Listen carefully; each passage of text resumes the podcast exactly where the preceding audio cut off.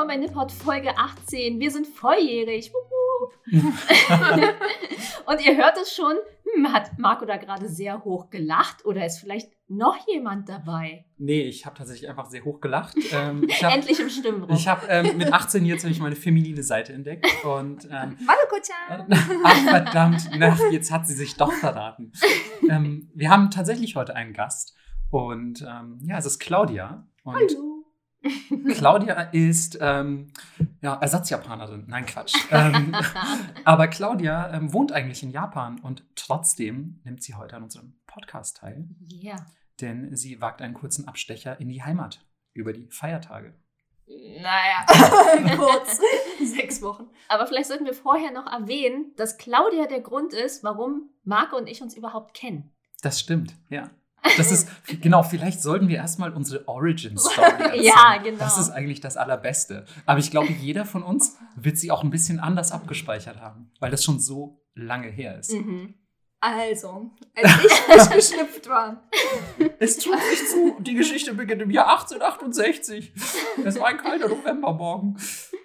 es war wahrscheinlich Anfang September, weil der Schulbeginn ist. Das stimmt.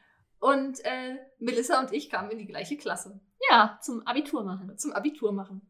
Und dann saßen wir irgendwann nebeneinander und stellten fest, auf so alten Oldschool-Zettelchen, die man sich so rumreicht, wenn man im Unterricht nicht schnacken darf, ähm, dass wir beide auf Miyavi standen. Genau. Oh, das ist ja schön. Ihr habt euch quasi über Mirbi, habt ihr gebondet. Ja. Wundervoll, wundervoll. Und, und dann waren wir zwei Jahre lang ständig Sitzbanknachbarinnen. So ist es. Und äh, wir haben uns quasi gegenseitig immer über die Schulzeit gerettet, weil es war das Fachabitur in Mode. Und ich habe immer die ganzen Handarbeiten für dich gemacht und du hast mich immer alle naturwissenschaftlichen Sachen abschreiben lassen. Ja. das klingt ein bisschen illegal, ehrlich gesagt. Ich hoffe, das hört jetzt keiner von unserer alten Schule und erkennt uns das Fachabi wieder ab. Ich wollte es brauch gerade das sagen. nicht. Nachträglich noch aberkannt. Das, der einzige Nutzen, den ich jemals aus diesem Fachabitur gezogen habe, ist unsere Freundschaft. Wirklich. Oh Gott, das ist ey, in, der, in der ersten Minute einfach schon romantische Klimax.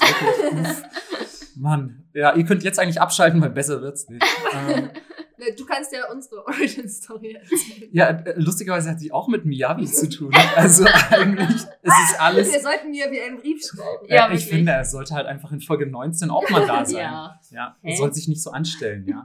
Das Geringste, was er tun kann. Ja, echt. Das ist ja wohl das Mindeste. Das ist uns schuldig, auch ein Ja. bisschen, muss man da dazu sagen. Was wir alles für ihn getan haben. Echt, ey, auf Konzerten so hart gefangirlt. Selbst ich als Junge richtig hart gefangirlt. Ähm, nein, tatsächlich ist, äh, unsere, ist unsere Origin Story basierend auf einem Internetforum. Das ist, ich weiß gar nicht, ob es das noch gibt. Nein. Ah, okay. ähm, und ähm, dort hatte, ähm, hattest du unter deinem Benutzernamen Ninja, hattest du einen, Avatar von Miyavi. Also für alle, die jetzt zuhören und sich fragen, was zum Fick ist ein Miyavi? ähm, das ist ein japanischer Musiker, der so ja früher sehr der Visual K-Richtung oder der J-Rock-Richtung zuzuordnen war. Und ähm, ja, sie hatte einen Avatar von Miyavi und ich habe diesen Avatar gesehen und dachte mir so, oh, wer ist sie denn? Sie ist ja ganz cute eigentlich. ähm, sieht, auch, sieht ja auch ganz interessant aus und so. Ähm, und wer von euch Visual K kennt, der weiß, das Schönheitsideal ist eher feminin und alle sehen aus wie Mädchen. Und ähm, dann habe ich dich angeschrieben und meinte so, hey, was, das, was hat es mit deinem Avatar auf sich? Was ist das für eine Person? Und, und du meintest so, ja, erstmal, das ist ein, das ist ein Mann. Und ich so, oh mein Gott, ich bin, ich bin komplett in meiner Sexualität verwirrt. Was passiert hier gerade? Und was hat es damit auf sich? Und dann hattest du mir geschrieben, ja, das ist Miyavi und macht Musik und so weiter und so fort. Ich hatte die Musik angehört und für super cool befunden. Und das war nicht nur ähm, der Start gefühlt unseres engeren Kontakts, sondern auch ähm, meiner Visual K-Sache. No shit. Ja, Ich Was? bin so Claudia, gut. Claudia hat mich zum Visual K gebracht. Krass. Ja. Dass Also, ihr mir alles zu verdanken habt, das ist unglaublich. ja. Ja. Und das hat mich ja jahrelang meines Lebens begleitet und beeinflusst. Und ich glaube auch meine Studiumswahl und alles Mögliche. Also, ähm, Du bist Ja. nur da, wo du bist, weil ich in diesem Zeitpunkt diesen Avatar gewählt habe. Ja, und das ist, Wow. ist das nicht komplett verrückt, wenn man über solche Sachen nachdenkt? Nicht zu tief drüber nachdenken. Ja, Nee, auf ja keinen es Fall. wird super gruselig, gerade jetzt schon. Von der Romantik zum Horror. Wow. Und ähm, nee, irgendwann haben wir tatsächlich uns mal auf irgendeiner Messe oder so getroffen zu dritt. Das weiß ich noch. Wahrscheinlich Buchmesse, oder? Genau, ich glaube, das war die Leipziger Buchmesse oder so. Und da habe ich dann, ich glaube, euch sogar gleichzeitig zum ersten Mal im echten Leben gesehen. Aber ich habe dich auch irgendwann mal besucht. Und stimmt, in aber das- Bayern. Das stimmt, Aber- aber das war danach. Das war danach, echt? Ja, das war danach. Ich erinnere mich an nichts. Ey, nur er erinnert sich an diese Story. Weil, da Die war, Leipziger Buchmesse. ja, Da war aber noch jemand aus dem, aus diesem Forum war noch jemand dabei, wir waren zu viert insgesamt. Und ich weiß sogar noch, was bei dir weiß ich es nicht mehr. Nee, es war ein Junge. Es war ein Junge. Und ähm, bei dir weiß ich noch, du hattest das Outfit ein bisschen so an wie auf, der, auf dem Bild, was wir auf unserem Twitter-Account hochgeladen haben. ja, ich hatte diese riesigen die- Schuhe. Ja, diese Stiefel, wo man quasi fast nur auf seinen Zehenspitzen steht, weil die Absätze so hoch sind. Ja. So. Ähm, Also es wird schon stimmen, was du sagst, aber Ja. meine erste reelle Erinnerung an dich ist, wie wir, weiß ich nicht, wie viele Stunden sind wir zum Miyavi-Konzert gefahren? Fünf oder sechs, denn Wochenendticket. Wir hatten ja kein Geld. Hä, Natürlich. viel länger. Es waren zwölf oder so. Nein! Wir sind über Nacht gefahren. Echt? Ja. Also ich weiß, wir sind mit dem eh von Berlin nach Bonn gefahren. ja, es hat ewig Liebe gedauert. Zuhörer, wie ihr feststellt, haben wir vor allem einfach ein schlechtes Erinnerungsvermögen Ja, und sind super voll. alt. Ja. Ähm, und wisst ihr noch damals mit der Postkutsche zum Miyavi-Konzert? Es war alles voll anstrengend und beschwerlich und der Winter war so bitterkalt. Melissa hat ihre Schuhe gegessen. Das würde ich niemals machen, davon würde ich eher dich essen. naja, Ja. jedenfalls ist meine erste Erinnerung, wie wir an dieser Venue ankamen. Alles schon voll mit so Visual K-Leuten. Und das ist meine erste Erinnerung an Marco. Okay, aber das war definitiv nicht das erste Mal, dass wir uns gesehen haben. Hm. Und ähm, ja, das ist eigentlich, wenn man so es mal kurz umreißt, die spektakuläre Geschichte. Also die Avengers können einpacken, weil diese Ja. Origin Story hat es in sich. Ähm, aber, aber eigentlich total abgefahren, wenn man so drüber nachdenkt. Das ist mir jetzt auch eigentlich erst wieder bewusst geworden, dass du für den ganzen Visual K-Kram in meinem Leben verantwortlich bist. Ich weiß jetzt nicht von deinem Tonfall, ob das positiv oder negativ Nein, das ist un unfassbar positiv. Das ist wirklich nur positiv. Ich bin dir zu ewigem Dank verpflichtet, tatsächlich. Ja, wenn du mal wieder nach Japan kommst, kannst du mich einladen. Oh Mist, direkt in die falsche Ecke manövriert. Hab sofort Erbschuld auf mich geladen. Nee, es gibt Gebe nur so ein- geb ich noch an meine Kinder weiter. Nur so ein Konveni Onigiri. Ja. Hier, danke. Ich lade dich ein zu einem Meronpan. Habe ich schon halb aufgegessen, sorry. Das sind 50 Yen. Gut, aber wir sind ja heute nicht zusammengekommen, über unsere glorreiche Vergangenheit zu reden. Ein bisschen vielleicht, aber nicht zu sehr. Ähm, denn eigentlich soll es ja vornehmlich um dich gehen. Äh, äh, äh, endlich, mal. Endlich. Endlich die, die, Senpai notice me. endlich die so sehnlichst begehrte Aufmerksamkeit. Ah. Ähm, und zwar ähm, um dich und dein Leben in Japan. Ja. Und ähm, die erste Frage, die jetzt wahrscheinlich alle haben, ist so: Ja, was hast du denn überhaupt für ein Leben in Japan? Was ist Claudia für eine Person? Was ist sie? Was macht sie in Japan? Ist sie Kaiserin von Japan? Nein. Was? Was? genau, wie lief das ab? Also du, die Leute haben ja schon gehört, wir haben zusammen Abitur gemacht. Und was passierte dann? Und dann ähm, hatte ich keinen Lebensplan. Wie so viele nach dem Abitur. Ja. ähm, war halt 18 Jahre alt und wusste nicht, was ich machen will nach dem Fachabi und dachte mir, naja, Working Holiday, auf nach Japan. Und äh, so geschah es. und dann habe ich äh, ein Jahr lang da gelebt und habe ein halbes Jahr in einem deutschen Restaurant gearbeitet und ein halbes Jahr in einem Hotel Betten gemacht. Mhm. Wo hast du äh, gelebt, wenn ich fragen darf? War das Tokio? Ja, oder? ja, in okay. Tokio. In der Nähe von Shinjuku. Mhm. Und dann habe ich auf einer Weihnachtsfeier über Umwege meinen Mann kennengelernt. Ähm, mit 19. Wow. ja, das ist echt krass. Und äh, habe dann innerhalb von sechs Monaten mein Japanisch unglaublich verbessert, weil mein Mann weder Englisch noch Deutsch sprach. Okay. Also, ihr habt, habt ihr direkt angefangen zu daten? Oder. oder Äh, innerhalb von. Also, ich hol mal, ich hol mal, ich aus. mal aus. ähm, ich war auf einer Weihnachtsfeier mit einer deutschen Freundin von mir und da war dann auch irgendwie noch so ein Koreaner und der Koreaner sprach kein Englisch und meine deutsche Freundin sprach nur ganz klebriges äh, Japanisch. Und dann musste ich übersetzen. Mhm. Und dann wollte er am nächsten Tag mit ihr ein Date haben Mhm. und ich musste aber übersetzen. Alles klar. Und dieser Koreaner hat in Japan an der Uni studiert und hatte einen Kumpel, den er dann mitgebracht hat zum Date, weil Date mit drei Leuten ist ja doch ein bisschen komisch. Ja, ein bisschen awkward, ja. Bisschen awkward. Und mit dem Kumpel bin ich jetzt verheiratet. Geile Story einfach. Plot Twist. Ja, Twist. nee, irgendwie, das war halt zu Weihnachten und dann haben wir uns nochmal getroffen und sind zusammen auch trinken gegangen und sind auch zusammen durch den Yogi Park gegangen Oh, und haben der gequatscht. romantische Spaziergang. Ja, und so haben ganz viel geredet. Und, so. und dann sind wir am 4.1. zusammengekommen. Wow, schön, dass du das auch 4.1. direkt so parat 2009, ja. Natürlich habe ich das parat. hast. Wir sind, 2009. Wow. das 2009. ist schon ganz schön lange her, ja. Das ist schon ganz schön lange her. Das sind in einem Monat sind das zwölf Jahre, die wir Wow. zusammen sind. Krass. Ja. Also Ja. ihr hört, es war keine Zweckehe. Claudia hat sich nicht in Japan eingekauft. Naja, Claudia, Naja. Verkauft, Claudia verkauft das jetzt so. Aber, In Wirklichkeit Ja. dachte ich mir, hm, Japaner ist ja auch ganz süß. Kann man einmal heiraten. ja, genau. Also, warum nicht? Warum nicht? Das erste Date lief ganz gut. Ich mache ihm mal einen Antrag. Ähm, mein Mann hat tatsächlich mir Muttertag, wann ist Muttertag? Im Mai? Ist der am gleichen Tag Ja, in ja, Japan? ja. Okay. Ich glaube 9. Mai oder so. Der 5. müsste 9. irgendwie sowas. müsste irgendwann im Mai sein, ja. Ja. Wir Ey, sind unsere alle- Mütter dürfen das nicht hören. Ja, wirklich. Ja, äh, es gibt ja heute iPhones und so, die einen immer rechtzeitig informieren, Ja. wenn dann irgendwas Ähm, ist. Und er hat mir tatsächlich, damals waren das alles noch nicht Line und WhatsApp oder so, sondern äh, E-Mails in Japan, Mhm. hat mir tatsächlich eine E-Mail geschrieben. Dich will ich heiraten.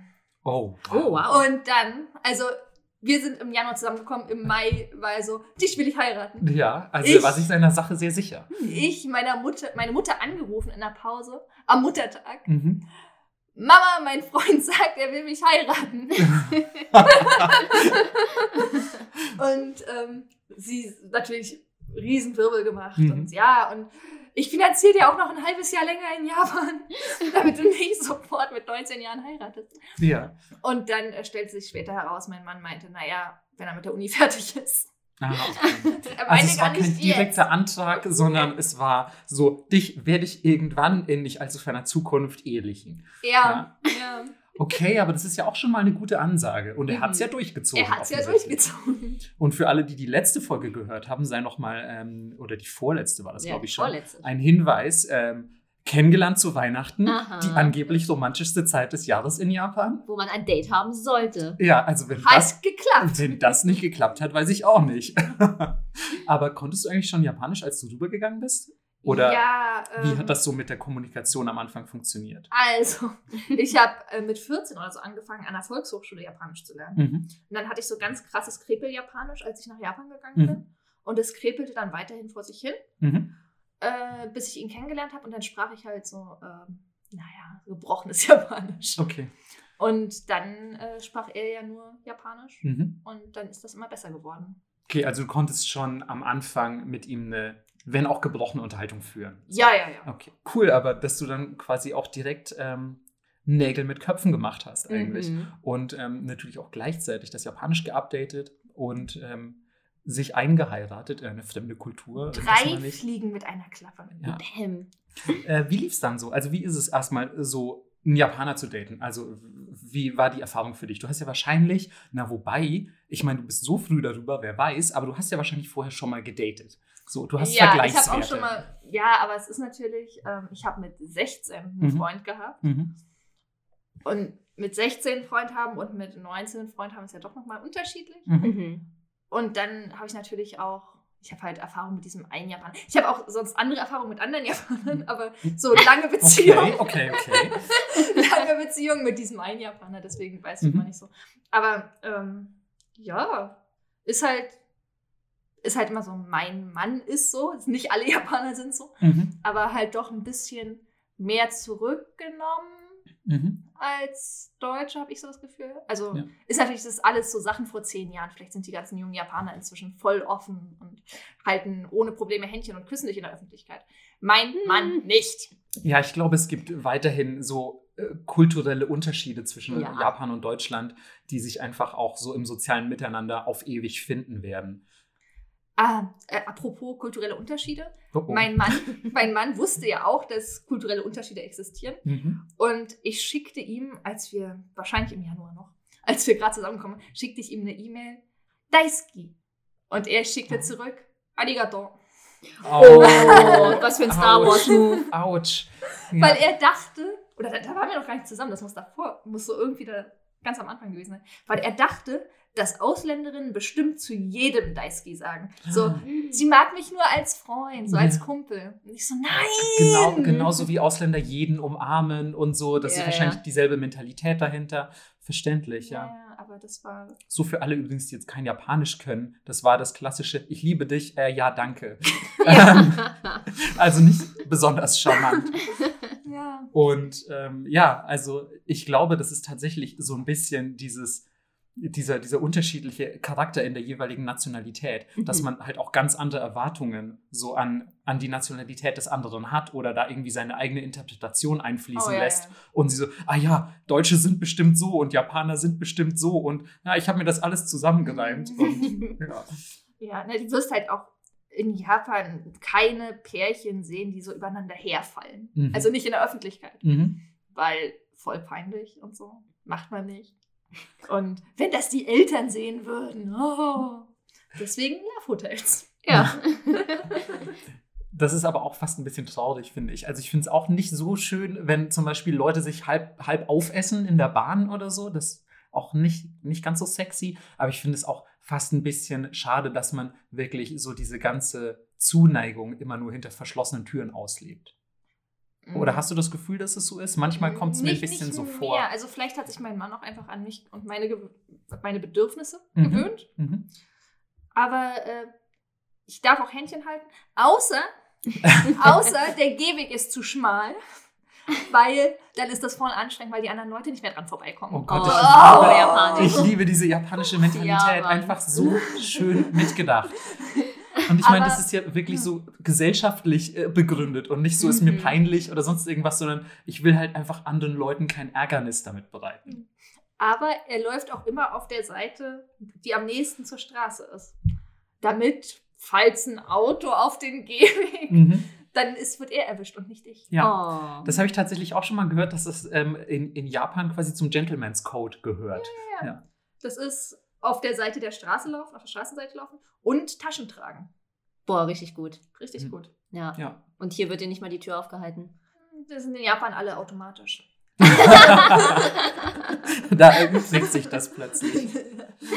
Gut, aber ähm, so, ihr habt euch kennengelernt, du hast einen verfrühten Heiratsantrag bekommen, aber ihr habt noch nicht geheiratet. nee. Weil dann lief ja auch irgendwann, fürchte ich, das Working Holiday Visum ab. Ja, es war alles sehr dramatisch. Weil man darf nur ein Jahr bleiben. Man darf nur ein Jahr bleiben, man kann es nicht verlängern. Und ich hatte jetzt auch nicht irgendwie die Skills oder irgendwas, was mir ein Arbeitsvisum beschert hätte. Du warst noch kein Doktor? Mit 19? Noch nicht. Ich war knapp dran. Aber Doktor im Betten machen. genau. Ja. Ja, ähm, dann bin ich nach Hause und äh, hatte zwei Jahre lang eine Fernbeziehung. Boah, das. Boah, aber heftig. 8900 Kilometer ist schon eine Ansage. Ja. Ja. So heißt übrigens auch dein Blog. ich habe einen Blog, äh, der heißt 8900 Kilometer äh, Berlin-Tokio. Ja. weil das genau die Entfernung ist, die wir dann auch hatten. Ähm, auch damals gab es schon Skype, aber das ist natürlich mit der äh, Zeitverschiebung, die ist im Sommer sieben Stunden, im Winter acht, nicht ganz so einfach. Wenn man dann arbeitet oder mein Mann hat noch studiert, dann ist das nicht so super. Und ähm, ich glaube, WhatsApp und so gab es damals auch noch nicht. Und deswegen war das immer ein bisschen kompliziert, so mit Kommunikation und ja, generell. Fernbeziehungen sind doof, Und teuer. Ich glaube, das wissen wir alle, ja. Fernbeziehungen uncool. Ja. echt uncool. Ja. Und dann hast du halt irgendwie, weiß nicht, das ist immer, du kommst, bist wieder auseinander und bist erstmal so ein paar Wochen richtig traurig und alles ist doof und ah. Mhm. Und dann ist langsam wieder okay. Und dann kannst du dich auch aufs nächste Mal freuen. Und dann triffst du dich wieder und alles ist so, yeah! ja, ja. Und ich habe ja dann auch Geld, ich war meist in Japan, weil er keine Zeit hatte, um nach Deutschland zu kommen. Ich habe dann Geld gespart und habe dann in Japan äh, Geld verteilt, die Wirtschaft unterstützt. Sehr gut, Ja. sehr gut. Und äh, Shoppingliste von mir bekommen. richtig. und ähm, dann war halt alles geil und dann musst du dich wieder trennen. Und dann ist wieder alles scheiße. Wie oft habt ihr euch denn gesehen? oh, was habe ich denn im Hals? Ein, Frosch. äh, vielleicht noch den Ping-Pong-Ball von letzter Woche. ähm, aber äh, klei- kleiner Nippot-Insider, keine Sorge. Genau. Ähm, nein, aber wie oft habt ihr euch gesehen ungefähr in den zwei Jahren? Äh, dreimal? Okay, das ist schon Boah, heftig. das ist wirklich richtig Also, heftig. Ich, ich, ja, ich war einmal im, im Frühjahr da und nochmal im Sommer. Und dann kam er auch nochmal im Sommer. Und dann haben wir geheiratet. So. okay. Also, ja. Das konnte nur Liebe sein. Sonst, Sonst wär machst du sowas nicht. Nee. ne? Ich wollte es gerade sagen. Nur zwei- fürs Visum machst du das nicht. Ja, Nee. in zwei Jahre so eine Fernbeziehung wirklich ans andere Ende der Welt mit so wenig sehen, dann ist es, glaube ich, da muss es Liebe sein. Ja. Ja. Ja, knapp zwei Jahre. Ja, und dann ähm, bin ich 2011, Ende Februar, nach Japan, um zu heiraten. Und ähm, 2011, Ende Februar. ja, du weißt, wohin das führt. Ich weiß, wohin das führt. Und Oh dann Gott. ähm, sind wir auf unsere, ähm, nicht Flitterwochen, sondern so Vorflitterwoche. Wir sind halt vorher schon nach Okinawa geflogen. Mhm. War auch total geil, weil war ähm, nochmal eine Insel ab von Okinawa. Wir waren auf Ishigaki-jima. Das ist total schön, tropisch blaues Meer, Palmen. Ähm, und ich habe das blaue Meer auch gesehen vom Flugzeug aus. Und dann stiegen wir aus und es verdunkelte sich langsam. Und dann mieteten wir ein Auto und es fing an zu regnen. Oh. Und es hörte nicht mehr auf zu regnen. oh nein. Und dann waren wir vier Tage da, war auch echt, also wenn es nicht geregnet hat, war es auch echt schön. Ähm, es hat aber die meiste Zeit geregnet. Und dann sind wir wieder zurück. Und dann äh, hatten wir vor, am 14.03. zu heiraten, weil ähm, gutes Glück, sagt meine Schwiegermutter. Und was meine Schwiegermutter sagt, das machen wir einfach, weil wir wollen ja keinen Stress. Mhm.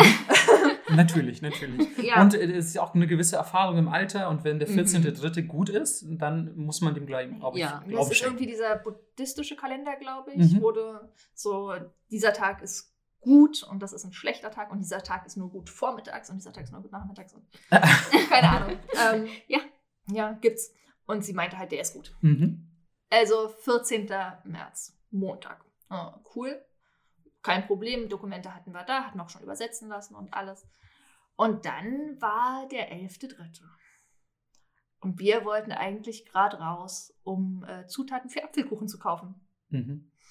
Und äh, plötzlich fing es an zu beben und hörte nicht mehr auf. Und mein Mann so, geh unter den Tisch, geh unter den Tisch. Und ich so, ist doch gar nichts. Das ist halt so ein bisschen Erdbeben. Ja. Und äh, mein Mann, geh unter den Tisch. Und dann bin ich unter den Tisch.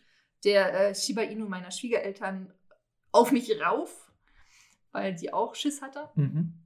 Und ähm, dann hört es irgendwann auf. Aber das war echt lang. Das war, das war über eine Minute, glaube ich. Will jetzt nicht lügen. Mhm. Aber und ich dachte immer noch, naja, war halt ein Erdbeben. Und dann hat mein Mann den Fernseher angemacht. Und das war halt das große Erdbeben von äh, Ostjapan 2011. Mhm. Und du hast halt ständig Nachbebenwarnungen gehabt und du bekommst auch, wenn du Fernsehen guckst in Japan, dann bekommst du so einen ganz hohen Piepton und dann wird dir eingeblendet, wo ein Erdbeben ist und auch wo Tsunamis kommen und so. Und das war ziemlich dystopisch plötzlich. Also bei uns war alles okay in, äh, in Chiba, in der Nähe von Tokio. Fast Tokio. ähm, und äh, wir haben aber halt gesehen, dass es in Ostjapan äh, das gar nicht so okay war. Dass das, du hast halt gesehen, wie ganze Gegenden weggespült wurden und so. Und das war ziemlich krass. Und das hatten wir dann auch. Die, die Nachrichten, es war ja 24 Stunden nur das. Und es war psychisch unglaublich anstrengend. Einfach weil du das die ganze Zeit bekommen hast. Mhm. Du hast halt irgendwann, klar, ist alles super schlimm und so, aber irgendwann hast du keine Energie mehr. Das ist, haben wir jetzt bei Corona ja auch. Mhm. Wenn du jeden Tag 24 Stunden nur Corona-News bekommst, Mhm. dann ist irgendwann, irgendwann kannst du nicht mehr.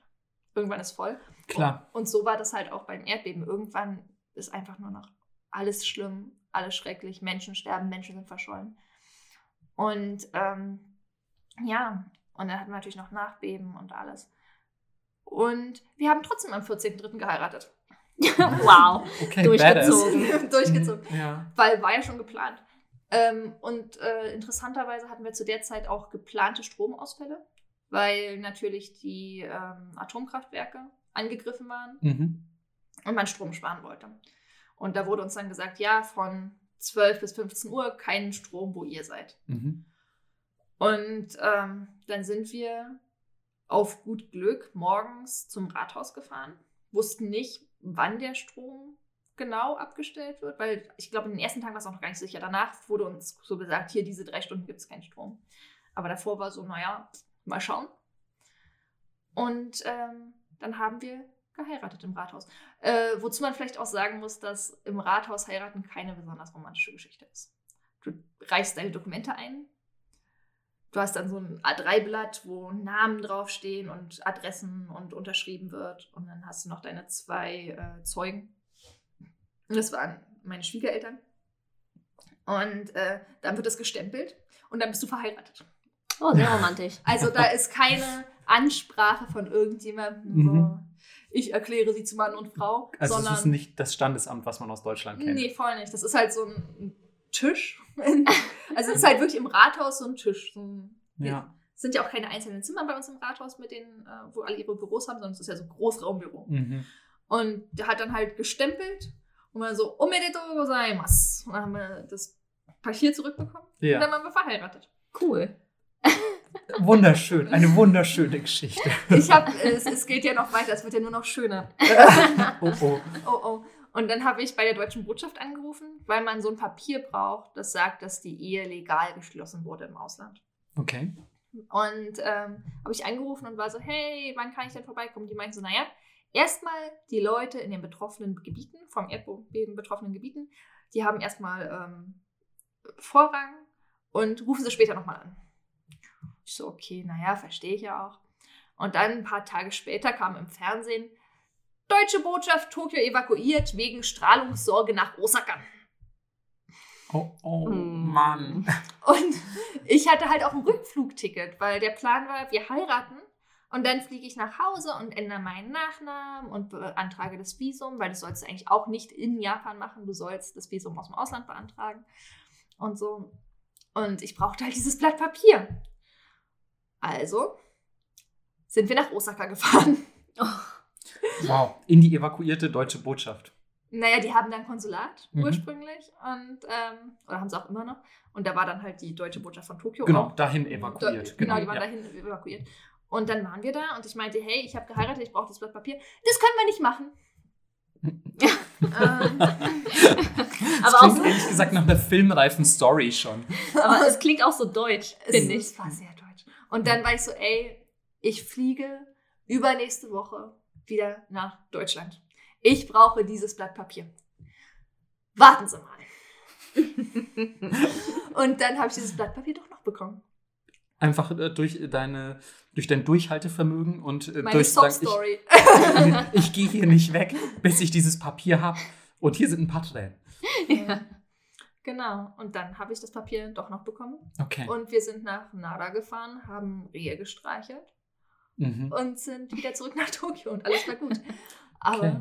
ja, das war. Aber es war eine kleine Odyssee, dieses Schreiben zu erhalten. ja, das- Vor allem natürlich angesichts der Umstände. angesichts Mhm. der Umstände. Also ich hätte gern drauf verzichtet. Das kann ich mir gut vorstellen. Ja. Aber du hast ja dann tatsächlich nochmal traditionell geheiratet. Ja, also wir waren schon verheiratet. Und dann war ich noch mal einen Monat oder zwei in Deutschland, habe das alles geregelt und dann bin ich im Juni, glaube ich, wieder nach Japan gezogen. Diesmal dann mit einem ordentlichen Ehegatten- oder Ehepartnervisum. Und ähm, dann haben wir im Oktober, im Oktober haben wir in einem Schrein geheiratet. Mhm. Also das hat keine legale Aussagekraft, diese Hochzeit. Das ist halt nur die Feier, Ja, das Ritual das dazu. Ritual Ja. dazu. Und schöne Fotos. Und schöne Und Fotos. Essen. Und Essen. Ich konnte zwar nicht Alles, was atmen, Melissa interessiert. Wieso konntest du nicht atmen? weil dieser Kimono, ich hatte so ein Hochzeitskimono Ja. an. Ich meine, die Bilder kennst du ja wahrscheinlich. Mhm. Und der war so eng, dass das mit dem Atmen echt nicht leicht war. Oh, wow. Und schwer. Und schwer. Und du kannst halt auch nicht so richtig laufen. Du musst den so hochkrempeln an der Seite. Oder so hochziehen an der Seite und den dann irgendwie möglichst elegant halten, Mhm. während du in deinen Tippelschritten Mhm. dich bewegst. Ich hatte auch jederzeit jemanden neben mir, der auf den Kimono geachtet hat. Oh, wow. Und äh, dann haben wir nochmal in dem Schrein dort geheiratet. Und es war aber eigentlich ganz schön. Also das schöne Fotos, die ganze japanische Familie da. Meine Eltern sind auch gekommen, meine Schwester auch, haben auch äh, Kimono getragen, beziehungsweise mein Vater Hakama. Cool. Und es war, war schon ganz schön. Und dann habe ich auch nochmal in Deutschland geheiratet. Das stimmt. Und da war Melissa auch dabei. Ich vielleicht ein bisschen geweint. Oh. Siehst du, da sind wir dann auch wieder äh, bei dem äh, Emotionen zeigen und, Oh ja. und ähm, wie, wie nennt man das? Äh, äh, sich anfassen in, in Japan unter Paaren. Denn es war meinem Mann bei der Hochzeit in Deutschland zu peinlich, sich vor allen zu küssen. Und deswegen haben wir uns umarmt. So gut, Oh, aber es ist auch cute einfach so. Also da Ja. diese, zumindest diesen kulturellen Unterschied so weit zu tolerieren und zu akzeptieren und zu sagen so, hey, okay, dann machen wir einfach so ein Zwischending. So, weil wir sind halt auch einfach ein Zwischending aus zwei verschiedenen Kulturen. Dann Ja. müssen wir das so machen. Ich finde das eine sehr charmante Story. ja. Aber das heißt, du hast eigentlich dreimal geheiratet. Ja, einmal sehr romantisch auf dem äh, Standesamt, Mhm. äh, Bürgeramt. Einmal wirklich schön in einem Kimono, in einem Schrein. Und einmal in einem Kleid. In einem, Also, Wei- es, so einem Waller-Tüllkleid. also es war dann auch wirklich so eine klassische deutsche Hochzeit, wie man sie äh, sich vorstellen würde, oder? Ja, war halt nicht kirchlich, Mhm. ähm, weil ich nicht kirchlich bin. Ja. Ähm, und ansonsten, Ja. ja, War es schon sehr, war, war schon ja. ziemlich sehr westlich, wie man sich das so vorstellt. so vorstellt. Ja, cool. Das heißt, du hast ja eigentlich alle, alle Welten abgegrast. Ja, alles so richtig will. gemacht. Ja, Ja. richtig gut. Na, wenn schon, denn schon. Ich habe meinen Mann auch gefragt, hey, wollen wir nicht nochmal heiraten? Und er war so, und er war so reicht es jetzt nicht langsam? Schatz, das soll nicht zur Gewohnheit werden. Wir können nicht jede Woche heiraten. Wir haben ja äh, nächstes Jahr dann auch Zehnjähriges. Und nein, wir heiraten nicht nochmal. Okay, okay. Okay. Seid ihr sicher? Ja, ich glaube, mein Mann ist sich sehr sicher. Okay. okay, heißt, ihr habt geheiratet, das Visum war da, wird man dann erstmal in Ruhe gelassen, visumstechnisch? Äh, kommt drauf an. Also eigentlich kriegst du erstmal nur so ein Einjahresvisum. Obwohl du verheiratet bist. Ja, natürlich kann ja sein, dass man nur geheiratet hat für das Visum und sich in Wirklichkeit gar nicht verträgt. Hm. Das kann auch so passieren, ohne Visum. Das kann auch ohne stimmt. Visum aber muss ja da sein, um Ja, klar. ehelichen Pflichten nachzukommen. und nee, und äh, ich habe ein Einjahresvisum bekommen. Dann habe ich nochmal ein Einjahresvisum bekommen und dann ein Dreijahresvisum. Und dann hat man aber als verheiratete Person in Japan den Vorteil, dass man nach drei Jahren äh, Permanent Residency beantragen kann. Das heißt auf Deutsch Niederlassungserlaubnis. Oder auch direkt übersetzt, du kannst hier so lange leben, wie du willst. und ähm, das ist dann nicht mehr an den Partner gebunden und äh, läuft nicht ab, solange du die Karte äh, erneuerst. Also brauchst du halt alle sieben Jahre ein neues Foto. Ich muss nächstes Jahr auch hin. Ah, okay. Hm. Aber jetzt habe ich äh, ein Visum unabhängig von meinem Mann. Schon seit 2014 habe mich immer noch nicht getrennt. Ich glaube, Ah. ich es könnte Liebe sein. Oh, wow. Ja, ja. Und ändert sich das mit einem Kind? Wie lange man so ein Visum bekommt oder Ja. ob man noch den Partner liebt. ähm, das überlasse ich dir, die Interpretation. Ich weiß nicht, ob es leichter ist mit dem Kind, weil ich hatte ja schon äh, das Permanent Residency. Ähm, und der Sohn, der ist noch recht frisch. Ich habe jetzt im äh, Juni einen Sohn bekommen. Der hat übrigens am selben Tag wie mein Mann Geburtstag. Oh. Ja, das war äh, nicht so geplant. Sollte eigentlich zwei Tage später kommen und dann gab es äh, medizinische Komplikationen und er musste schnell raus. Okay. Ey, aber dafür kannst du jetzt immer sagen, wenn er älter ist, wegen dir haben sie mir den Bauch aufgeschnitten. Und dann, das ist das Totschlagargument, macht meine Mutter auch immer mit mir. Das, als, das äh, sagt mehr über deine Mutter aus, als über das, was ich meinem Sohn antun würde. Klingt auf jeden Fall nach einem runden Erziehungskonzept. Genau. Ähm, ja, der ist halt noch recht frisch, deswegen weiß ich nicht, ob das was geändert hätte. Was ich übrigens ganz oft gefragt werde, ist: Hast du jetzt einen japanischen Pass? Also auch von Japanern, die irgendwie denken, wenn man heiratet, kriegt man automatisch den japanischen Pass. nö. Ich meine, Pass kriegst du auch erstmal nur, wenn du eine Staatsbürgerschaft Genau. annimmst. Ja, ja, Ja. Und sie denken halt, ich hätte durch die Heirat gleich die Staatsbürgerschaft bekommen. Ah, okay. Äh, ich könnte die Staatsbürgerschaft haben, die würde ich ohne Probleme bekommen. Aber Mhm. Du musst deine andere Staatsbürgerschaft ablegen. Alles klar. Ah, doppelt geht nicht. Doppelt geht nur, wenn du wie mein Sohn von Geburt an das hast. Mhm. Und auch dann sollst du dich eigentlich entscheiden mit paar 20. Ähm, aber wenn du die später annimmst, musst du den alten Pass abgeben. Und bevor ich meinen guten EU-Pass abgebe, um so einen japanischen Pass zu bekommen, wo dann eh ich trotzdem von einem gefragt werde, woher kommst denn du wirklich? ja. Lass ich das mal lieber. Ja, ich glaube auch, der deutsche Pass ist äh, nicht schlecht zu haben, so von, Voll. von dem, was man damit erreichen kann. Voll nicht. Also, Ja. japanischer Pass ist auch nicht schlecht. Sicher, ja. Also du kannst zum Beispiel, was mit dem deutschen Pass nicht kannst, du kannst mit dem japanischen Pass ohne Visum nach China einreisen Mhm. und nach Vietnam. Mhm. Da brauchst du als Deutscher ein, äh, ein Visum, was echt nervig war. Also nach China war kein Spaß. Aber trotzdem deutscher Pass für mich. Und für meinen Sohn halt beide. Ja, klar, es ist ja dann auch letzten Endes nur noch eine, finde ich, eine Detailfrage, weil du hast ja deine Permanent Residency. Ja, dachte ich auch bis Corona, Oh, weil die haben ja im April, glaube ich, die äh, Grenzen dicht gemacht in Japan. genau. Und ja. dann haben die auch erstmal keine Leute mit äh, Aufenthaltsstatus wieder reingelassen. Das heißt, dich potenziell auch nicht, hättest du das Land verlassen? Hätte ich das Land verlassen, hätten die mich nicht wieder reingelassen. Und wow, krass. sie haben auch Leute nicht wieder reingelassen, die vorher schon ausgereist waren und aber keinen guten Grund dafür hatten. Also die vielleicht einfach nur Urlaub gemacht haben. Genau, genau. so. Die wow. durften nicht wieder nach Hause, hat Familien auseinandergerissen und Leute haben ihre Jobs verloren und alles. Aber ist ja egal, denn wir wissen, nur die Ausländer bringen Corona nach Japan. Ja. Die berüchtigte Pressekonferenz mit nur die Ausländer sind daran schuld, weil sie sich nicht an die Regeln zu halten wissen, ist schon sehr beschämend manchmal für ein Land, das man äh, doch so gerne mag, muss ich leider ja, sagen. aber das hat tatsächlich in mir auch so komplett den Willen genommen, irgendwann die Staatsbürgerschaft anzunehmen, weil ich mir dachte, ey, Mhm. jetzt weiß ich, was ihr von mir haltet. Ich habe einen japanischen Mann, ich habe ein japanisches Kind, ich habe ein Haus, ich habe zwei Katzen aus dem Tierheim adoptiert. Zwei japanische Kassen aus dem Team. Was wollen Ja, die noch? wirklich. Was wollen Was sie wollt noch? ihr noch? Ich, nein, ich bin halt auch Steuerzahler, weißt du? Ja, natürlich. Ich zahle da seit Jahren meine Steuern und die hätten mich nicht wieder ins Land gelassen. Und auch jetzt muss ich, ähm, wenn ich dann nach Weihnachten wieder nach Japan fliege, äh, erstmal einen Corona-Test in äh, Deutschland machen. 72 Stunden oder innerhalb von 72 Stunden vor meinem Rückflug. Mein Sohn nicht. Denn mein Sohn ist ja Japaner. Ja, der hat die japanische Powergene, die äh, Corona-resistent sind. So läuft's. Ja, wow. Und dann müssen wir aber beide nochmal in Japan nochmal Corona-Test machen. Mhm. Okay, ich meine, das ist ja auch ein Test zu machen, ist nicht verkehrt. Ist nicht aber verkehrt, diese, voll nicht. diese Sache, so mit, ihr dürft gar nicht mehr zurückkommen, ist natürlich Mhm. höchst fragwürdig, meiner Ansicht nach. Ja, ich finde es halt ein bisschen eigenartig, so, dein Sohn darf wieder nach Japan, auch wenn er krank sein sollte. Du nicht. so, Genau, du bist so quasi wirklich minderwertig, weil du keine Japanerin bist.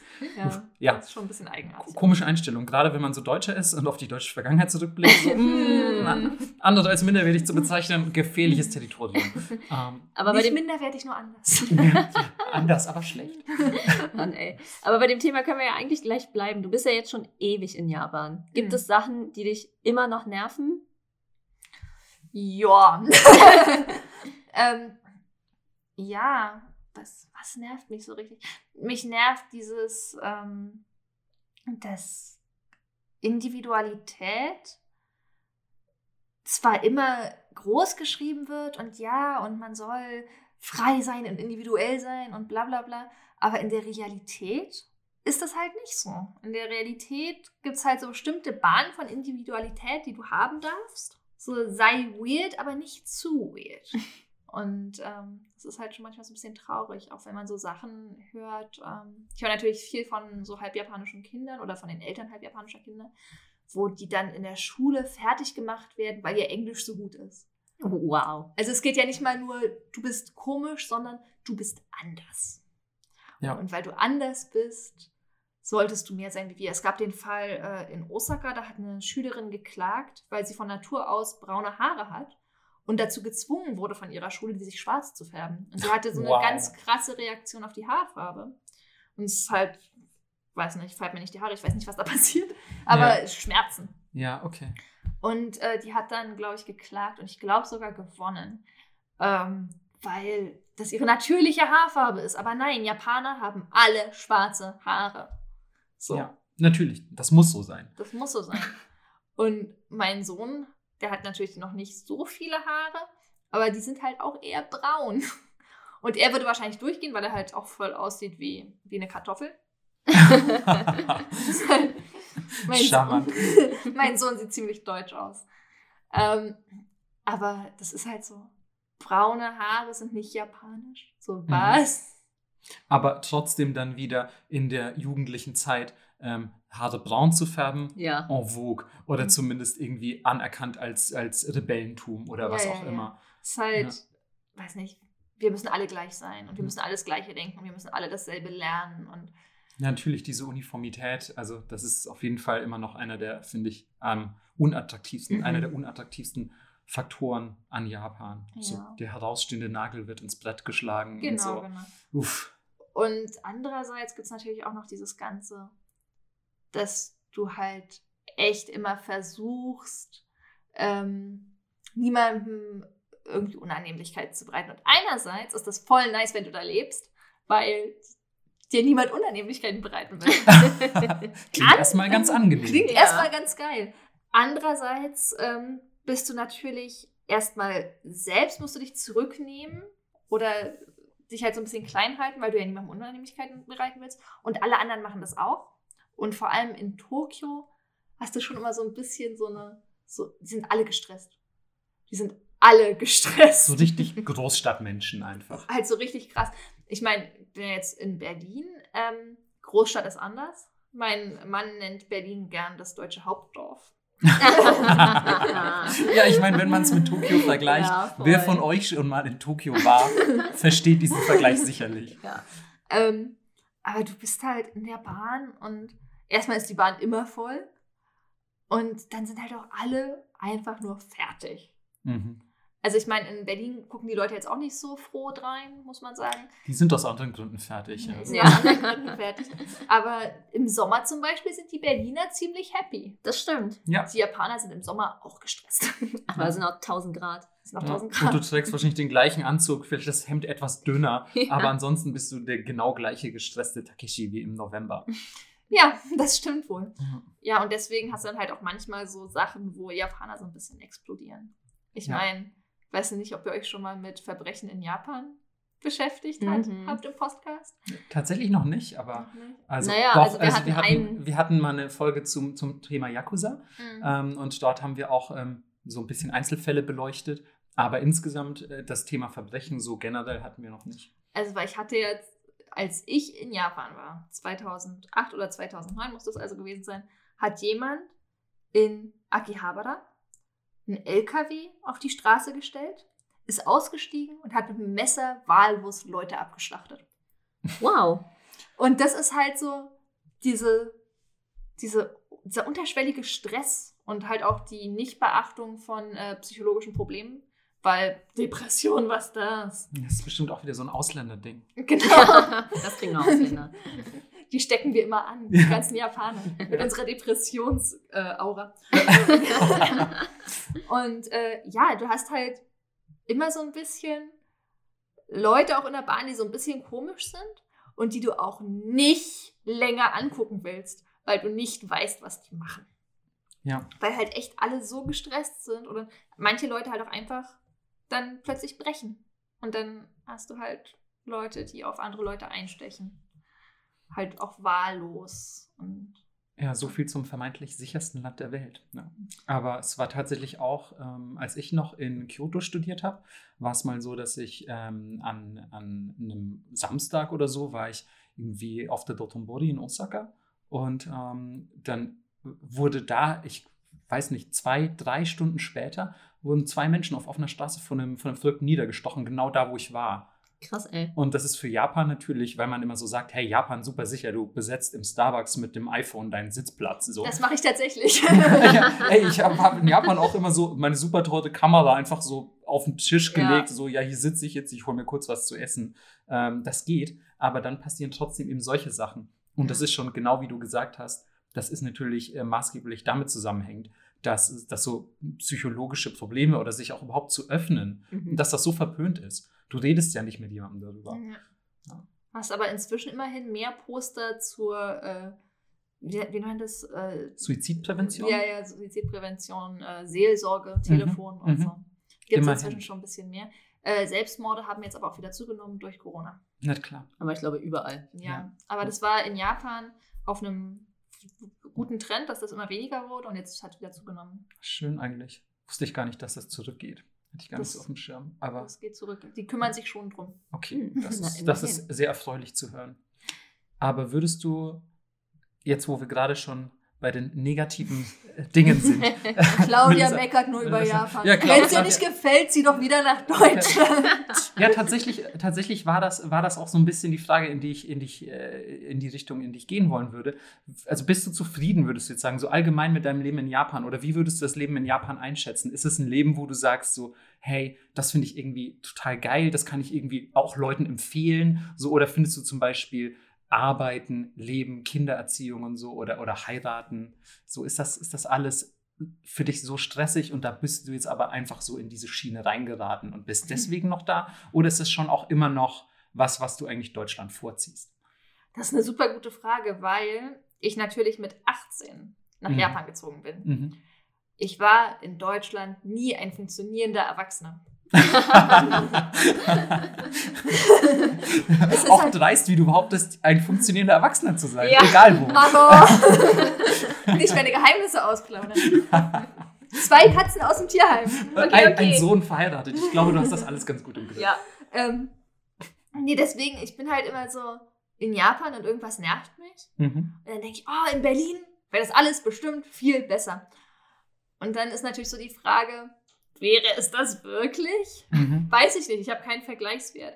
Und normalerweise fliege ich auch immer im Sommer nach Berlin, wo Berlin geil ist. Mhm. Und jetzt bin ich im Winter hier und denke mir, boah, ist so dunkel und so grau und so kalt und die Menschen sind alle so doof drauf. Mhm. Und weiß ich auch nicht, ob ich das unbedingt machen wollen würde. Ich weiß auch nicht, ob ich unbedingt nach Berlin zurückziehen wollen würde. Oder vielleicht irgendwo, wo es Jobs gibt.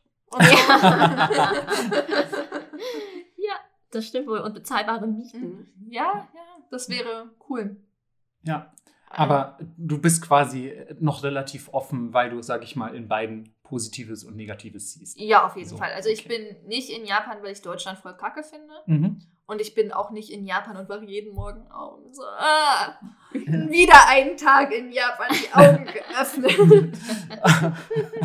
ja, das wäre natürlich auch mega schade, aber ich glaube, ähm, das hat man dir auch irgendwie schon ein bisschen angemerkt, dass du Mhm. das jetzt nicht ganz so tragisch findest. Aber ich finde es schon, ehrlich gesagt, sehr interessant zu hören, dass ja, dass auch jemand, der jetzt schon so lange da lebt wie du, Mhm. immer noch so mit diesen gleichen Issues zu kämpfen hat, die ich zum Beispiel auch immer hatte, wenn ich, ich war ja nicht ansatzweise so lange wie du da, Mhm. aber ich fand halt auch zum Beispiel diese ganze ähm, Tatemae-Sache und so, die Oh, fand ja. ich halt so wahnsinnig schwierig. Also, dass man, wie gesagt, so sein eigenes Ich so weit zurücknimmt und versucht, sich dieser Uniformität hinzugeben, niemandem Ärger zu machen. Und es ist schon krass zu hören, dass dich das zum Beispiel nach all dieser Zeit da auch noch, ich sag mal, tangiert. Das Ding ist auch, ich will immer keinen Stress machen. Ich glaube, das ist auch einfach mein Charakter. Ich Mhm. will keinen Stress.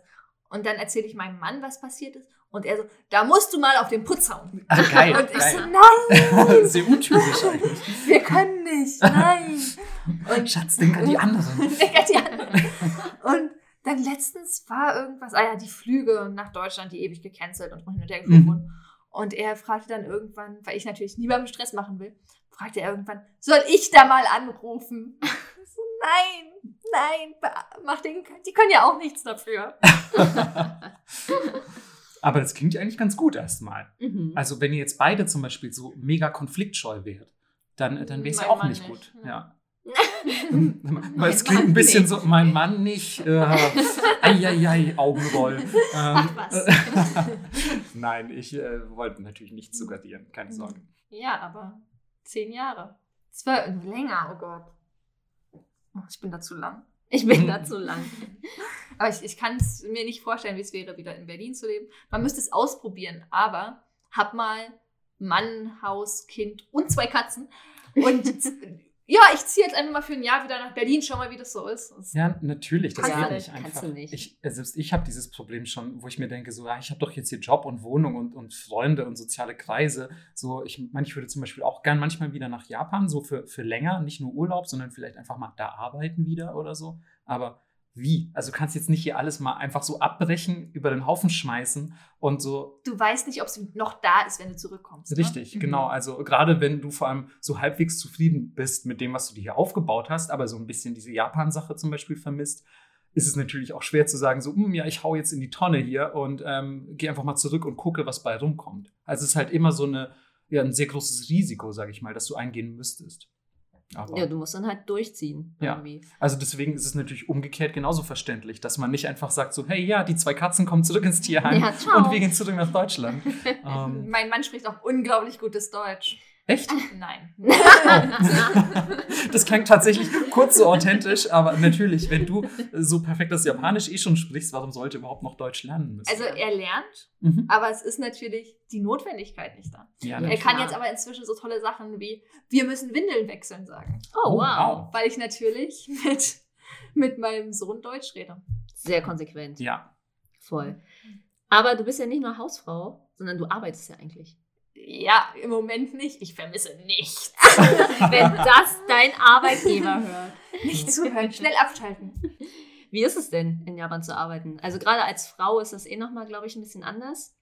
Ich arbeite bei einer deutschen Firma. Ich arbeite bei einer großen deutschen Firma, die Sportartikel herstellt. und ähm, aber nicht, habe nichts mit den Produkten zu tun. Ich bin in der IT. Und ähm, da sind die Bedingungen natürlich noch mal ein bisschen anders. Ne? Und ich würde auch jedem empfehlen, vielleicht nicht bei einer japanischen Firma zu arbeiten, weil du bei diesen ausländischen Firmen natürlich ähm, weniger Überstunden hast. Äh, zumindest jetzt bei meiner deutschen Firma, weniger Überstunden. Du kannst dir tatsächlich frei nehmen, wenn du krank bist. Wow. Ja, ja, ja, Krankheitstage. Wer hätte es gedacht? wie viele Urlaubstage hast du denn, wenn ich fragen darf? Ich glaube, ich habe jetzt 16. Ah ja, okay, doch der Klassiker. Minimal sind es in Japan 10. Oh, wow. Im Jahr. Wir reden hier von im Jahr. Ja. Ja, aber du hast auch in Japan fast jeden Monat einen Feiertag, Hm. wo du dann frei hast. Also ist, naja. Und über Neujahr hat man auch eigentlich frei und im Sommer hat Die man Golden meist auch nochmal frei und dann hat man die Golden Week, wo du so eine Ansammlung von Feiertagen hast, wo du dir vielleicht zwei Tage zwischendurch frei nimmst, dann hast du zehn Tage am Stück. Das Problem ist natürlich, dass alle zu der Zeit frei haben und deswegen alles teuer ist, wenn du irgendwo hinreisen willst. Natürlich. Ja. Ähm, ja, also bei mir ist natürlich voll entspannt auf Arbeit eigentlich. Es gibt, ist natürlich auch manchmal stressig und so, aber ich habe nie das Gefühl, dass ich irgendwie schlecht behandelt werde, weil ich eine Frau bin oder weil ich nicht Japanerin bin oder so. Ich hatte so ein paar Leute, die mich am Anfang gefragt haben, bist du Halbjapaner? Weil ich einen japanischen Nachnamen habe und weil ich Japanisch spreche und weil ich dunkle Haare und Augen habe. Und wahrscheinlich, wenn man sehr betrunken ist und die Augen zusammenkneift, könnte man denken, dass da vielleicht japanisches Blut drin ist. Ähm, aber sonst sind die eigentlich alle. Die haben sich äh, an mich gewöhnt. Mhm. Weil sonst, wenn du in Japan bist, hast du echt immer so die ersten drei Fragen. Woher kommst du? Warum bist du hier? Warum sprichst du Japanisch? Und Bonusfrage, kannst du Natto essen? Alter, der Klassiker. Fermentierte Bohnen sind das. Und Sie stinken und sind super eklig. Manche Ja. Leute mögen die, ich nicht. Ja, So. aber wer Natto mag, sowieso äh, gefährliches Individuum, haltet euch fern von solchen Leuten. Mein Mann mag Natto. Oh, oh, Aber er ist oh, oh. reingeboren, das Er ist ist was reingeboren. anderes. Ja, Der wurde schon als Kind. Ist als Kind in den Natto-Topf gefallen. Aber da kommst du nicht mehr raus. nee, ein bisschen sticky, ne? Ja. Oh. Aber hast du das Gefühl, dass bei dir dann auf Arbeit eher, eher deutsche Arbeitsverhältnisse herrschen? Ähm, ich habe immer das Gefühl, und dann kommen Leute aus Deutschland uns besuchen und arbeiten für drei Monate oder so bei uns für irgendwelche Projekte. Die sind immer so, das ist viel strenger als bei uns. Ja, und da fällt mir außerdem gerade auf, dass du eben nie eine funktionierende Erwachsene in Deutschland Ja. warst. Kein Also, Vergleichswert. kein ich, ich Vergleichswert. kann, kann nicht sagen, was habe ich in Deutschland gemacht? Ich habe bei H&M gearbeitet. Ja, okay. Also, Ja, ich denke mir halt immer so bei unseren 30 Tagen Urlaub, die man so in Deutschland hat, denke ich mir halt so, wow, ist voll wenig irgendwie. Also wäre es nicht Ich cool, weine auch, auf Japanisch. wäre es nicht cool, auch 300 Tage Urlaub zu haben? Ach, ja. Nee, aber mein Büro zum Beispiel hat Super Flex Time. Also Okay. Gleitzeit Mm. ohne Kernzeit. Wow. Wow, das ist ja besser als in Deutschland. Ja. Ja. ja, Und wir können dreimal die Woche von zu Hause arbeiten und so. Das ist ja mega gut. Das ist halt mega gut. Also jetzt äh, während Corona dürfen wir die ganze Zeit zu Hause sein. Mhm. Und davor waren es aber halt auch drei Tage die Woche, die du konntest. Musst natürlich abgleichen und Meetings und so schauen. Aber das ist halt schon sehr flexibel gewesen alles. Sehr Okay, komfortabel. das ist ja super. okay, wenn du jetzt an die Vergangenheits-Claudia denkst. Oh Gott, jetzt kommt Oh, so eine, jetzt jetzt kommt- so eine super tiefgründige Melissa-Frage. Was würdest du ihr denn sagen? Zieh nicht nach Japan, zieh auf keinen Fall nach Japan. Hm? Oder auch, wenn man jetzt überlegt, man ist in der Situation, in der du mit 18 warst. Geh studieren, Mädchen! Man muss ja auch eigentlich mal überlegen, wie krass es ist, mit 18 zu sagen, Voll. ich gehe jetzt mal einfach ein Jahr ins Ausland und zwar nicht einfach irgendwie, ich gehe nicht nach Italien oder nach Frankreich, sondern ich gehe einfach ans andere Ende der Welt, nach Japan. Also du hattest Ich schon auch, auch so schon Eier sehr aus Stahl. ja. Ich war auch schon sehr japanophil. Ja. Muss man dazu vielleicht sagen. Ja. Ich bin, seitdem ich in Japan lebe, viel weniger japanophil. japanophil. Ey, mir war- ging das aber exakt genauso. Da kann ich mich nur anschließen. Ich bin als extremer Visu, äh, äh, habe ich mein Studium, äh, Studium in Japan angetreten. Ich sah noch eins zu eins aus wie so ein, so ein Visu-Kid mit so diesen spiky Haaren und sonst irgendwas. Und als ich wieder zurückkam, ich war einfach mega normal. Und dann geschah das. Äh, äh, sie, deutet, sie deutet entsetzt auf meine Tattoos. Ähm, ja, ich habe tatsächlich, das möchte ich an dieser Stelle nochmal erwähnen, ich habe meine ganzen Onsen- und Badehausbesuche und so, das habe ich alles vorher gemacht, ähm, damit ich die Erfahrung nicht missen muss, wenn sie mich doch nicht mehr reinlassen. Dann machst du Kashkiri. Nach, ich weiß nicht, ist das nicht ein bisschen viel? Na, für Kashkiri, warum nicht? Ist ja kein anderer da. Du Also ich weiß nicht, ich dachte, da äh, gibt es auch so gewisse Grenzen, so, weil das ja, Ziehst du die Handschuhe an? okay, okay, okay, Ist Corona. okay, Genau. okay. Ähm, Okay, aber abgesetzt von geh studieren.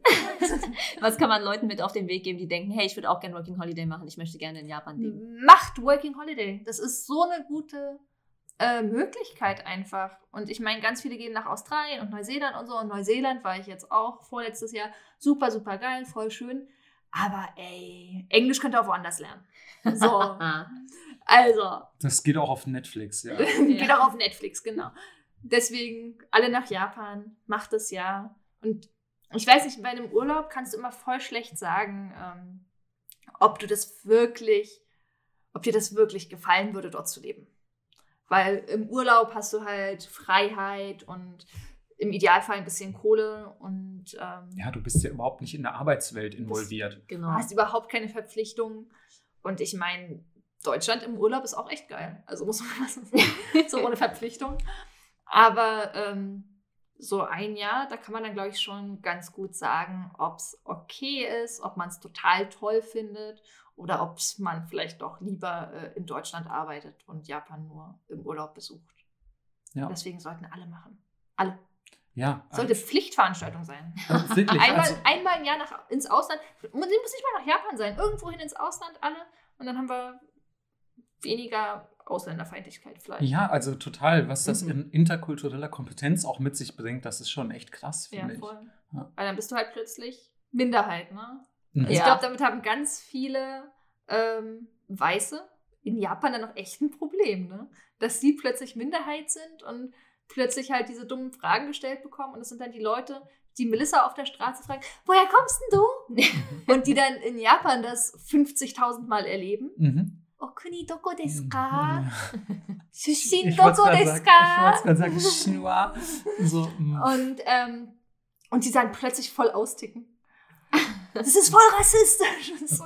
Und es nervt auch einfach mega. So, ja, jetzt weißt du mal, wie sich die Leute fühlen, denen du die ganze Zeit Ni-Hao an den Kopf wirfst, obwohl du nicht mal weißt, woher sie kommen. Danke. nee, also es ist halt wirklich so, ne, dass, ich meine, als Weißer in Japan bist du immer noch schrecklich privilegiert, weil die alle irgendwie so einen Komplex haben. Ich weiß auch nicht. Mhm. Es ist ganz, ganz gruselig. So halt so helle Haut und hohe Nasenrücken. Also ja. Mhm. Ja, und äh, helle Haare. helle und so. Haare Ja. und so. Ich meine, ich habe äh, braune Haare und ich wurde gefragt, ob das meine echte Haarfarbe ist. So, ja, meine langweiligen braunen Haare sind meine echten Haare. Die Enttäuschung stand den Japanern ins Gesicht geschrieben. ja. Ich meine, bist halt super privilegiert, aber du kriegst trotzdem mal mit, wie das ist, wenn du halt nicht in der Masse untergehen kannst. Ne? Mhm. Du fühlst dich immer so, als so in meinem täglichen Leben denke ich nicht die ganze Zeit, oh, ich bin Deutsche, oh, ich bin Deutsche. Aber du denkst halt schon, naja, ich bin Teil der Masse, die hier mit der Bahn fährt. Mhm. Und dann spricht sich plötzlich jemand auf Englisch an. Im Ja. so auf japanisch gebrochenem Englisch. Mhm. Und dann denkst du so, ja, scheinbar doch nicht Teil der Masse. Aber das ist halt so, eine, so ein Erlebnis, ne? Auf jeden Fall. Also ich kann aus eigener Erfahrung auch nur sagen, für mich war Working Holiday auch eins der prägendsten Ereignisse meines Lebens. So. Also eine sehr, sehr gute Entscheidung. Ich habe damals überlegt, ob ich Masterstudium mache oder, oder, oder, oder, äh, oder Working Holiday danach. Und ähm, dann bin ich erstmal auch wieder mit so einem Working Holiday-Visum zurück nach Japan. Und das war eine sehr, sehr sinnvolle Entscheidung. Auf Und jeden Ja. Wenn du gerade schon so davon sprichst, fühlst du dich heute, jetzt als Gegenwarts-Claudia? ähm, fühlst du dich, ich wollte einfach eine Frage mal so einleiten wie Melissa. Ähm, fühlst du dich eher wie eine, also fühlst du dich jetzt fast schon eher wie eine Japanerin oder fühlst du dich echt immer noch wie so eine Deutsche in Japan? Ähm, super gute Frage. Wahrscheinlich echt so ein Zwischending. Ich glaube, so ganz Japanerin werde ich nie. Muss ich auch nicht werden. Also Mhm. ich hatte am Anfang so ein Ding, wo ich dachte, ich werde japanischer als die Japaner. Ich will mit keinen Ausländern was zu tun haben. Bla Mhm. bla bla bla bla. Ich bin die beste Ausländerin, die Japan je gesehen hat. Sofort Größenwahn bekommen. passiert. ähm, naja, also so, so ein bisschen, ne? Und es ist aber sinnlos, weil ich sehe so aus, wie ich aussehe. Und es gibt halt auch so Sachen, da denke ich halt anders als der Durchschnittsjapaner. Und das ist auch voll okay. Und irgendwann dachte ich mir so, naja, sehe anders aus. Denke kann- anders. Denke ja. anders, dann ist das halt so. Und in Deutschland gibt es bestimmt auch so Sachen. Ähm, ich meine, jetzt mit Corona bin ich nicht viel draußen, aber äh, ich merke dann schon, wenn ich so Leute sehe wenn, und, so, und ihr Verhalten. Und wir haben vorhin, bevor wir aufgenommen haben, drüber geredet. In der japanischen Bahn darf man nicht telefonieren. Und dann sind die hier alle in der S-Bahn mit ihrem Handy und brüllen in ihre Handys. Und ich bin so, Wie können Sie nur? Wie können Sie nur? Wissen Sie denn nicht, dass das verboten ist? Also, ähm, es gibt, glaube ich, so Sachen, in zehn Jahren geht Japan auch nicht spurlos an einem vorbei. Du hast halt schon so ein paar Sachen, die du übernimmst. Und manchmal auch Sachen, wo du dich selbst so ein bisschen wieder zurückhalten musst, wenn du halt echt anfängst, diese ganze, alles was anders ist, ist doof, äh, Denke zu übernehmen. Du musst halt echt so kurz mal so, ey, das bist du nicht. Mhm. Und, und so. Aber wahrscheinlich echt so ein Zwischending. Ich denke, wenn ich wieder in Deutschland leben würde, würde ich auch alles ganz komisch finden. Ihr umarmt euch zur Begrüßung, bitte kein Körperkontakt. Einfach leichte Verbeugung, das reicht doch. Ja. Oder wenn jetzt, wenn ich auch einkaufen bin, ey, ich bin nicht so nett zu den Verkäufern. Weil nicht ich bin schuld, Japan ist schuld. Jetzt, Okay. okay, okay, okay, es wird jetzt, ein- also, liebe Zuhörer, aufgemerkt. Nein, in, in Japan redest du halt nicht groß mit den Verkäufern. Mhm. Du machst halt keinen krassen Smalltalk, wenn Mhm. du im Kombini dein Onigiri kaufst. Ja. Das ist halt so, du legst halt das Onigiri hin, die sagen dir, wie viel es war. Du gibst jetzt das Geld hin. Und das sind ja auch wirklich so absolut vorgefertigte Floskeln. ja, ja, ja, also das gibt da keine Varianz. Mhm. Und dann kriegst du dein Geld zurück, packst dein Onigiri ein. Arigato gozaimashita. Und darauf antwortest du nichts, denn wenn du darauf antwortest, bist du komisch. Natürlich. Und dann gehst du wieder raus. Und in Berlin so, ja, schönen Tag noch. Ich äh, äh, äh, Ja, auch Arigato, Arigato, Tag, tschüss. Ja, ciao, auch, ciao. ja, schönes Wochenende. Ja, fröhlich Ostern, tschüss, ich bin raus, bye bye. Ich möchte alle meine Fans grüßen, meine Oma, tschüss. So. So in etwa. Aber ich, ich muss mir das halt voll wieder angewöhnen, Mhm. zu Verkäufern Hallo zu sagen. Weil Ja. du das halt in Japan nicht machst und ich fühle mich mal super unhöflich. Ja, es ist auch generell so, wie, wie Servicekultur funktioniert, ist ja auch nochmal so ein kompletter Unterschied. Ja. So, also ich meine, wer kennt es nicht? Du gehst halt irgendwo essen, die Bedienung hat keinen besonders guten Tag und ist all- alles mega rude. So. Und in Japan Ist ist, nicht. halt, Hm, ist nee. einfach, das passiert nicht. Fertig. Nee. Ja. Aber ich glaube, das sind einfach, das sind eben genau solche Sachen. Du ähm, gewöhnst dich halt dran. Das genau, ist an die man sich gewöhnt. Ja. Du gewöhnst dich dran. ja. Oder Bahnen, die nur alle zehn Minuten kommen. Wo sind wir denn hier? Danke, endlich sagt's mal Ja. einer, weil ich hatte mich so beschwert, als ich dann nach Berlin gezogen bin, weil das war ja auch kurz nachdem ich aus Japan zurückgekommen bin und meinte dann so, boah, die Bahnrhythmen in Deutschland sind so unfassbar langsam. Und dann meinten sie so, hä, Berlin, Alter, Bahnrhythmus mega schnell. Die Bahn kommt doch so alle sechs Minuten oder so. Und ich so, alle, ja, alle sechs Minuten, Alter. Ich hab, ich bin ein junger Mann, ich habe Geschäfte, ich habe Zeit ist Geld, so, also was los. Ähm, und, und in Japan ist halt echt immer so, komm, ist ein Zug weg, fährt der nächste ein. Na, bei mir im Berufsverkehr alle zwei oder drei Minuten Ja. kommt da eine Bahn. Und die verspätet sich dann auch, weil natürlich nicht alle zügig ein- und aussteigen. Mhm. Also was auch nicht okay ist, weil Mhm. hier die japanische Tokioter Bahnbelegschaft anzählen. Ordentlich aus- und einsteigen. Ähm, und dann verzögert sich das halt. Mhm. Aber es verzögert sich halt auch nur, weil die Taktung so krass ist. Ne? ja. Und die genau. Bahnen sind natürlich trotzdem alle voll. Mhm. Also das ist nicht so, dass man diese Bahnen nicht brauchen würde. Es sind ja leider auch ein paar, was heißt leider, aber es sind auch ein paar mehr Menschen als natürlich in Berlin. Und- Großraum Tokio, 35 Millionen, Ja. passt. Da kann man sich vorstellen, was für ein öffentliches Verkehrsnetz man ausbauen muss, um das zu bewältigen. Mhm. Ja. Vor allem, wenn die Stadt so eng ist, dass man es sehr schwierig hat mit einem Auto. Ja, natürlich. Oder überhaupt auch generell Autofahren in Tokio ist mega ungeil. Mein Mann sagt auch immer, wenn irgendjemand dich fragt, ob er in Tokio Auto fahren sollte, sag einfach nein. weil das musst du halt echt Mhm. jahrelang eigentlich üben, weil dann irgendwie Spuren verschwinden und so Sachen. Also es ist nicht einfach. Ich bin tatsächlich meist nur Fahrrad gefahren in Tokio. Also ich bin auch natürlich Bahn gefahren, Logo. Aber wenn ich mich irgendwie ohne Öffis fortbewegt habe, war das über Fahrrad. Und das fand ich teilweise schon kompliziert. Und ja, Auto will ich mir gar nicht vorstellen. Ich war immer nur Beifahrer, aber das hat mir gereicht. Ich habe auch keinen Führerschein, Mhm. aber das hat vielleicht auch ein bisschen was damit zu tun, dass mein Mann sehr kritisch ist, wenn andere Leute Auto fahren. Okay. Aber dein Mann fährt ja- Auto. Ja, Dein Mann fährt Auto, okay. wir haben auch ein Auto. Mhm. Aber ist auch mit Kind so viel praktischer. Ja, voll. Also jetzt auch mit Corona und so. Also muss man echt sagen, wir haben das sehr gut getimt. Wir haben das Anfang des Jahres gekauft. Das Äh, Kind oder das Auto? Äh, das Kind, das haben wir schon Ende letzten Jahres bestellt. Produktionsfehler und so, dann musste man irgendwie neu auf die Lieferung warten. Dann war erstmal so. nur die Beta. Ja, genau. Naja, das, die müssen halt auch, im, die müssen ja auch reifen und so. Das dauert halt ein bisschen länger. ähm, aber das Auto, mein Mann wollte schon immer ein Auto haben und ich sagte immer, nein, wir brauchen kein Auto. Wir leben in fast Tokio. Wir haben ein super gutes Verkehrsnetz. Wir brauchen kein Auto. Und dann bin ich schwanger geworden und dann meinte mein Mann, hey, Auto. Ich so, ich so, okay. Ein Auto. Ein Auto. Und das fahren wir, bis das kaputt ist und nicht mehr läuft. Und dann kaufen wir kein Auto mehr. Denn dann ist unser Kind alt genug, dass er mit den Öffis fahren kann.